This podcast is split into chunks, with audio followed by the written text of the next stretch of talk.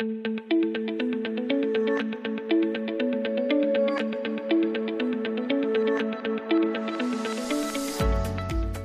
und herzlich willkommen zum BGM Podcast, der Podcast über betriebliches Gesundheitsmanagement für kleine und mittelständische Unternehmen.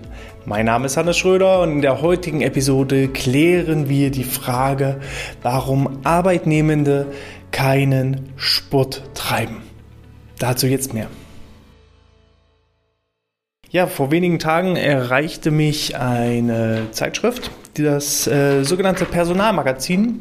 Ähm, das wird veröffentlicht vom äh, Haufe-Institut und äh, ja, erreicht mich jeden Monat. Und als ich da durchblätterte, stieß ich auf einen wirklich spannenden Artikel mit äh, der Überschrift Firmensport warum Arbeitnehmende keinen Sport treiben. So, und das äh, passt natürlich voll zum Thema betriebliches Gesundheitsmanagement. Und äh, auf diesen Artikel möchte ich mal näher eingehen, insbesondere eben auch die Zahlen, Daten und Fakten. So, also in dem Artikel steht, 45 Prozent der Arbeitnehmer nutzen ihre Firmensportangebote nie. Also fast die Hälfte nutzen es nie. Weitere 33 Prozent nutzen sie nur unregelmäßig. Und äh, das Ganze zeigt eine Studie von äh, der MySport GmbH, die eine Umfrage in Unternehmen durchgeführt haben. Und äh, als Hauptgründe sind veraltete Ansätze, fehlende Zeit und mangelnde Motivation ähm, genannt. Knapp die Hälfte der Befragten äh, könnten sich aber vorstellen, mehr Sport zu treiben, wenn sie dafür von ihrem Arbeitgeber finanziell belohnt werden würde. Jetzt muss man wissen, die MySport GmbH ist ja ein Portal. Davon gibt es eine ganze Menge an Portalen. Ich nenne es jetzt einfach mal ein Vermittlungsportal. Äh, auf MySport äh, kann ich mich als Sportstudio, als Fitnessstudio registrieren und MySport äh, betreibt dann die Akquise an den Firmen oder geht an die Firmen ran und sagt, liebe Firma, falls du deinen Mitarbeitenden ein Benefit, einen Vorteil geben möchtest, dann kannst du hier unsere MySport-Karte nutzen, um in 4000 Studios deutschlandweit trainieren zu können. Und dann kann ich mir eben da die Studios raussuchen. Das können dann eben verschiedene Sportstudios sein, sodass das Ganze dann unter einer Pseudomarke entsprechend läuft. Und ähm, der Artikel ist jetzt eben so ein bisschen auch aus Sicht der MySport GmbH eben auch geschrieben. So nach dem Motto, die Hälfte der Befragten könnten sich vorstellen, mehr Sport zu treiben, wenn dafür ja ein, eine finanzielle Entlohnung von Seiten des Arbeitgebers stattfinden würde. Und das finde ich schon mal ziemlich spannend. Denn wenn man die Zahlen mal jetzt schon so ein bisschen auseinander nimmt, dann wird es schon mal wirklich, wirklich, wirklich spannend. Denn wir reden ja jetzt wirklich beim Maisport davon, dass und das ist jetzt nicht negativ bezogen auf MySport. Also es ist ein, ein gängiges Portal. Da gibt es auch noch, wie gesagt, viele, viele andere Anbieter. Ähm, ob das gut ist oder schlecht ist, das lässt sich so pauschal nicht sagen. Es ist letzten Endes bloß ein Zahnrad von vielen, vielen verschiedenen Zahnrädern, äh, die man im Rahmen des betrieblichen Gesundheitsmanagements nutzen sollte. So, wir haben mit denen nichts zu tun. Also von daher, wir sind auch nicht gelistet oder so. Also es ist wirklich bloß, ich bin auf den Artikel gestoßen und möchte das hier mal so ein bisschen reflektieren. 45% sagen, sie nutzen es nie. 33% nutzen es unregelmäßig. Das bedeutet, wenn ich jetzt 100% nehme, minus 33, minus 45%, bleibt ein Überschuss von 22%. 22% aller Arbeitnehmenden nutzen also solche Angebote regelmäßig, wenn man das Ganze mal rumdreht. Und wenn ich jetzt weiß, ich komme ja ursprünglich aus dem Bereich Fitness, Sport, Gesundheit Rund 15 Prozent aller Deutschen haben zum Beispiel eine Fitnessmitgliedschaft. Wenn ich jetzt schon so eine Fitnessmitgliedschaft habe, dann werde ich vielleicht auch nicht die, ja, das Portal nutzen, weil ich bin ja dann schon versorgt. Das heißt, die fallen ja schon mal raus. Und wenn ich jetzt hier weiß, 22 Prozent nutzen regelmäßig sportliche Angebote und im Vergleich dessen sind nur 15 Prozent aller Deutschen überhaupt im Fitnessstudio angemeldet, dann ist das ja schon überproportional. Das heißt, jeder Sechste geht normalerweise ins Fitnessstudio, laut dieser Studie aber sogar jeder Fünfte, der Firmensportangebote nutzt. Und so rum muss man das drehen. Das heißt, Arbeitnehmende sind prozentual und proportional gesehen zur Gesamtgesellschaft überdurchschnittlich viel sportlich aktiv. Man kann das Ganze also auch rumdrehen. So, ich weiß zum Beispiel eben auch, rund ähm, 6% aller Deutschen gehen dabei auch regelmäßig ins Fitnessstudio. Das heißt, 15% sind zwar angemeldet, aber man sagt immer so, ein Drittel in etwa das sind die sogenannten Karteileichen. Das sind die, worüber sich jeder Discount-Fitnessstudio-Betreiber freut. Die bezahlen fleißig ihre Beiträge, sind aber niemals wirklich im Studio. Dann ist circa ein Drittel, die sporadisch trainieren, so einmal, zweimal im Monat, aber nicht öfter. Und dann sind halt so ein Drittel, das sind die Power-User, die wirklich jede Woche ihr Training regelmäßig absolvieren. Wobei auch einmal im Jahr ist ja regelmäßig, aber ihr wisst schon, was ich meine. Also wirklich die, die das effektiv nutzen, sind so circa ein Drittel aller Fitnessstudio-Gänger. Und das entspricht so circa 5 Millionen Deutschen. Also 5 Millionen Deutsche gehen regelmäßig ins Fitnessstudio. Hier ist es so, dass es eben deutlich mehr sind, die das regelmäßig nutzen. Das äh, ist eigentlich, wenn man das Ganze rumdreht, wenn man jetzt nochmal äh, die Überschrift des Artikels nehmen, äh, warum Arbeitnehmende keinen Sport treiben, dann finde ich das wirklich schon sehr, sehr spannend. So, dann hat die MySport äh, GmbH gefragt, was sind denn die genauen Gründe? Also warum wollen sie denn keinen Sport treiben? Und an Position 1 ist keine Motivation, der innere Schweinehund. So, jetzt stellen wir uns folgende Situation vor. Ich bin jetzt ein Unternehmen, ich nutze so ein Portal, ich stelle das meinen Mitarbeitern zur Verfügung. Hier guckt mal, hier bekommt ihr ähm, Rabattierungen auf eure äh, Fitnessstudio-Beiträge und so weiter und so fort. Ihr müsst halt nur in das Fitnessstudio hinfahren, müsst da dann eben euch entsprechend da nochmal anmelden und so weiter und so fort. Könnt da euren Sport betreiben und danach ähm, ja, unterstütze ich euch eben ein, ein bisschen finanziell. 25% aller Befragten sagen ihm, sie haben keine Motivation, der innere Schweinehund ist zu groß. Und das ist auch mein Reden. Diejenigen Mitarbeiter und Mitarbeiterinnen, die solche Angebote nutzen, sind diejenigen, die sowieso schon sportlich aktiv sind. Wenn ich die erreichen möchte, vor allem auch mit Gesundheitsangeboten, ich möchte es noch nicht mal Sportangebote nennen, sondern Gesundheitsangebote, da zählt ja viel mehr dazu. Ja, das kann Stressbewältigung sein, das kann Mindset, Motivation, Teambildung, ähm, Führungskultur und so weiter. Das können ja verschiedene sein. Also es muss ja nicht immer Sport sein. Ja, unser Slogan zum Beispiel lautet ja auch mehr als nur Sport. Das ist nicht ohne Grund so. Das heißt, wenn ich die erreichen möchte, die ich sonst mit Sport nicht erreiche, dann brauche ich so ein Portal zum Beispiel nicht. Also wenn ich die anderen erreichen will, dann muss ich mir andere Dinge einfallen lassen. Und nicht jeder ist vom Gesundheitsbewusstsein schon so, dass er Sportangebote wahrnehmen würde. Manchmal muss man erst so eine gewisse Reise durchlaufen. Die Reise kann dann eben wie folgt aussehen. Wenn jemand zum Beispiel eben immer wieder so diese Stressbelastung hat und nicht so richtig weiß, also irgendwie ist so eine innerliche Unruhe, aber er weiß nicht so richtig, was Fakt ist. Der hat ein Problem, der weiß aber noch nicht, was ist sein Problem. Und den muss ich jetzt erstmal abholen und ihn klar machen, was er überhaupt für ein Problem hat. Und das funktioniert meistens super mit sogenannten Check-ups oder Analysen. Wenn man mit denen also ein, eine Befragung macht oder eine Herzratenvariabilitätsmessung macht, wo man klar feststellen kann, ey, Kollege, dein körperliches System, das fährt hier auf Dauerlauf. Ja, du schaffst es gar nicht mehr, wenn du entspannen möchtest, runterzufahren, zu regenerieren. Du bist unter Dauerstress und dein Körper zeigt auch schon klare Signale davon. Dann habe ich denjenigen erstmal geöffnet. Er weiß dann konkret, was ist sein Problem. Er kennt jetzt nur noch nicht hundertprozentig die Lösung und dann nehmen wir ihn an die Hand und dann führen wir ihn weiter und sagen, Mensch, lass uns doch mal ein Einzelcoaching machen zum Thema Stressbewältigung, Förderung von Entspannung. So, und dann kriegt er weitere Informationen, was ihm helfen kann. Er hat erste Aha-Erleben. Er merkt, oh, das, was Sie da erzählen, das macht wirklich Sinn. Und die zeigen mir jetzt Lösungen und Wege auf. Die machen mit mir Fantasiereisen, die machen mit mir Kurzentspannungsverfahren, die machen mit mir Meditationsübungen, Yoga, Qigong, Tai Chi, autogenes Training, progressive Muskelentspannung und, und, und. Und irgendwann ist er an dem Punkt, wo er sagt, ey, ich weiß jetzt selber, wie es funktioniert. Ja, ich habe erst sensibilisiert, das Problem aufgezeigt. Ich habe informiert, wie kann eine mögliche Lösung aussehen. Ich habe ihnen Lösungen praktisch umgesetzt, bin mit ihnen an der Hand diesen Weg gegangen und jetzt ist er an dem Punkt, wo er sagt, ich komme jetzt in die Eigenverantwortung. Ich stehe jetzt jeden Morgen auf und mache erstmal meine Fantasiereisen. Ich stehe jeden Morgen auf und mache meine Atementspannung. Ich stehe jeden Morgen auf und äh, ja, äh, gehe erstmal in mich, reflektiere mein Tun, mein Handeln.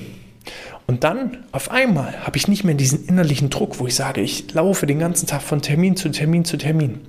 Ich bin inzwischen imstande zu priorisieren. Ich weiß, was ist wichtig und was ist unwichtig. Ich weiß, was es dringt und was es nicht dringt. Und ich kann entsprechend auch Aufgaben einfach mal links liegen lassen. Ich bin nicht mehr den ganzen Tag beschäftigt, sondern ich kümmere mich wirklich um die Dinge, die den größten Hebel haben. Und dann realisiere ich irgendwann, nur in einem gesunden Körper steckt auch in ein, ein gesunder Geist. Und auf einmal beschäftige ich mich auch mit dem Thema Bewegung, Gesundheit, Sport, gegebenenfalls sogar. Dass ich sage, neben meiner Atementspannung, die ich morgens mache, mache ich zusätzlich noch meine Lieblingsübung und fange vielleicht mit einer einzigen Übung an. Wer zum Beispiel Liegestütz gerne macht, der macht dann morgens einmal Liegestütz so viel, wie er schafft. Und dann wird er besser und besser und besser und macht mehr und macht mehr und macht mehr und hat Erfolgserlebnisse. Und irgendwann ist er an dem Punkt, dass er sagt, Mensch, ich nehme noch eine zweite Übung dazu. Und dann kommt der dritte, vierte, fünfte. Und irgendwann ist er im Sport drin. Völlig autonom, völlig automatisch. Und ich muss ihn nicht zum Sport zwingen. Und das ist eben so das ganz, ganz Wichtige. Holt die Leute da ab, wo sie sind. So, ich bin jetzt ein bisschen abgeschwiffen, aber ich hoffe, es waren trotzdem ein paar inspirierende Worte dabei. Also warum Arbeitnehmende kein, äh, kein Sport treiben, ist halt keine Motivation, kein Schweinehund. Ich sage, alle Leute sind motiviert mit dem Thema Gesundheit. Vielleicht nicht alle Leute sind motiviert für das Thema Sport, aber dann muss ich sie vorher abholen und muss ihnen den Nutzen und die Vorteile so aufzeigen, dass sie irgendwann eine intrinsische Motivation, eine Eigenmotivation entwickeln. Und das geht am besten, wenn ich den Schweinehund so gering wie möglich ansetze, indem ich eben Firmensportangebote direkt vor Ort zur passenden Zeit mit den mich ansprechenden Inhalten und den ansprechenden Trainern auch entsprechend auch äh, ja, in Anspruch nehme. Und dann funktioniert es auf einmal. Punkt Nummer zwei, warum Arbeitnehmende keinen Sport treiben? Fehlende Zeit, zum Beispiel wegen Überstunden, Familie und Kindern oder langes Pendeln. Ist genau derselbe Faktor. Ich muss zur passenden Zeit, am passenden Ort die passenden Inhalte entsprechend anbieten, sonst funktioniert es nicht.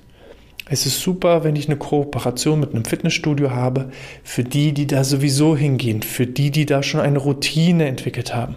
Für alle anderen muss ich einfach das eine ist Verhaltensprävention, das andere ist Verhältnisprävention. Verhältnisprävention heißt eben zur passenden Zeit, am passenden Ort die Verhältnisse schaffen, dass die Leute überhaupt erstmal die Möglichkeit haben.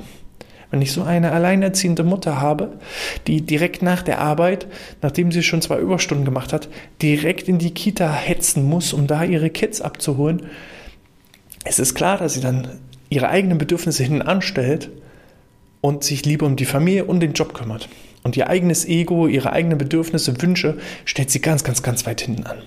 Und das sollte und darf nicht sein. Wir müssen auch ihr die Chance geben, indem wir die Rahmenbedingungen schaffen, dass sie innerhalb ihrer Arbeitsprozesse, ohne dass die Arbeitsprozesse darunter leiden, als auch ohne dass sie sich völlig verausgabt, dass wir ihr irgendwie die Möglichkeiten bieten. So. Und dann ist das auch kein Problem, weil ich gehe davon aus, auch sie als alleinerziehende Mutter oder auch alleinerziehender Vater, es ist dahingestellt, ne? Wenn ich die richtigen Rahmenbedingungen schaffe, dann ist auch da die Motivation da und dann setze ich das auch um.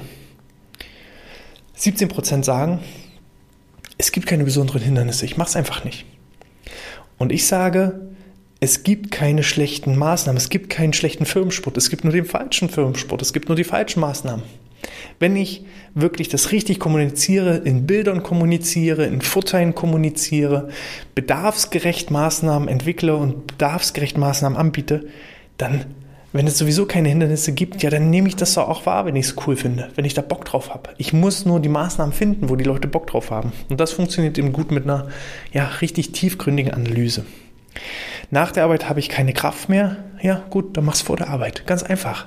Also, es gibt auch nichts Schlimmeres, als nach der Arbeit völlig verausgabt, sich aufs Sofa zu schleppen, da im, im Sofa zu versumpfen und da sein Dasein zu, zu, zu fristen.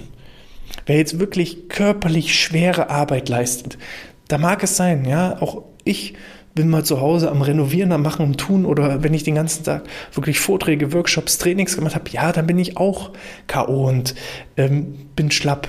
Aber genau da muss ich doch ansetzen, genau da muss ich dann vielleicht ja auch den Ausgleich schaffen und wieder Entspannungsangebote anbieten, weil Ja, Gesundheitsangebote sind nicht nur Sportangebote. Es kann auch Entspannung, Regeneration, Dehnung sein, damit die müden Knochen eben nicht mehr so wehtun, sondern dass ich dann am nächsten Tag wirklich wie ein junger Gott aus dem Bett rausspringen kann. 7% sagen, die Angebote sind zu teuer, hohe Preise für Mitgliedschaften im Fitnessstudio, hohe Preise für Mitgliedschaften im Fußballverein etc. Ja, wenn das das Problem ist, dann sind wir wieder beim Return on Invest des betrieblichen Gesundheitsmanagements. Die Unternehmen sollten und müssen einfach auch in die finanzielle Verantwortung gehen. Und ein BGM ist im Vergleich zu den Kosten durch, durch Einsparung von Fehlzeiten, ja, die Kosten sind ein Witz im Vergleich zu den möglichen Einsparungen, die ich dadurch erziele. Deshalb die Frage, ob ähm, da der Mitarbeiter Geld dafür in die Hand nehmen muss oder nicht, also die sollte sich gar nicht stellen. Also wenn jemand nur keinen Sport macht, weil es zu teuer ist, dann muss ich da als Unternehmen definitiv aktiv werden. 6% machen keinen Sport wegen Verletzungen. Auch da muss ich ja irgendwie, Schonung macht das Ganze ja nur noch schlimmer. Ja, wenn die Schulter kaputt ist, dann muss ich mir einfach Übungen suchen und sollte auch Therapeuten suchen, die gezielte Übungen anbieten können, um die Verletzung wegzubekommen. Jetzt was anderes, wenn sich einer gestern das Bein gebrochen hat. Ja, gut, okay. Aber doch keine 6%. Ich habe doch nicht 6% ähm, spontane Verletzungen, die einen Tag vor der Befragung aufgetreten sind, sondern hier haben ja Leute an der Befragung teilgenommen, die ja wahrscheinlich sogar auf Arbeit waren. So, und die sagen daneben, ja, mir zwickt es in der Schulter, mir zwickt es im Rücken, mir zwickt es im Knie. Genau für die. Im Rahmen des betrieblichen Eingliederungsmanagements, denen müssen wir individuelle Maßnahmen anbieten, damit wir die Verletzung wegbekommen, damit wir die Wiedereingliederung in die Arbeit ermöglichen können, damit wir auch ein beschwerdefreies Arbeiten bis ins hohe Rentenalter ermöglichen können und nicht eine Frühberentung dadurch verursachen. Genau da müssen wir doch ansetzen durch individuelle angepasste Maßnahmen. So, 2% sagen kaum Sportangebote, zum Beispiel eben kein Fitnessstudio in der Nähe. Es ist eben eine Befragung von einem Anbieter, der ausschließlich eben mit Fitnessstudios und Vereinen kooperiert. Wenn ich keinen Sportanbieter in der Nähe habe, dann muss der Sportanbieter zu mir kommen. Das ist wie mit dem Berg und dem Propheten. Dann muss ich eben einen Sportanbieter direkt zu mir holen, wenn ich nicht das Fitnessstudio um die Ecke habe. 4% sagen Sonstiges. Ja, gut, das ist genauso wie 3% keine Angaben. So, das heißt also, 3% haben gar nicht darauf antworten wollen, wahrscheinlich weil die äh, regelmäßig Sport treiben. Weil wenn die Frage lautet, warum ähm, treiben sie keinen Sport und nur 3% antworten keine Angaben, ja, entweder machen die Sport oder die hatten einfach keinen Bock an der Befragung teilzunehmen. Ich finde das wirklich, wirklich spannend. Eben, wie gesagt, in diesem kurzen Artikel stand, äh, ja, die Ansätze sind eben fehlende Zeit und mangelnde Motivation. Ich äh, ähm, begründet durch eben veraltete Ansätze. Ich sehe das genauso. Veraltete Ansätze funktionieren nicht mit modernen betrieblichen Gesundheitsmanagement, mit agilem betrieblichen Gesundheitsmanagement, mit individuellen, auf die Mitarbeiter angepassten Angeboten. Glaube ich, dass es da viele, viele Möglichkeiten gibt. Eben wie gesagt, der einzige Wermutstropfen ist, dass laut der Berechnung jetzt 22 Prozent aller Arbeitnehmenden trotz dessen, dass das Angebot nicht so gut ist, das regelmäßig machen, was überproportional, wenn man das gesamtgesellschaftlich sieht, äh, ja schon sehr viel ist. Also, macht euch gerne da eigene Gedanken dazu. Ihr findet das, wie gesagt, im Personalmagazin, Seite 78. Die Quelle ist ähm, eine Umfrage aus 2020 von der Maisport GmbH. Falls ihr dazu Fragen, Inspirationen, Anregungen habt, dann gerne eine E-Mail schicken an info@outness.de. Ich freue mich auch gerne über eine 5-Sterne-Bewertung in iTunes oder in der Apple Podcast App. Die YouTube-Zuschauer lassen einen Daumen nach oben da und natürlich ein Abonnement. In diesem Sinne, ich wünsche euch alles Gute, bleibt gesund und sportfrei.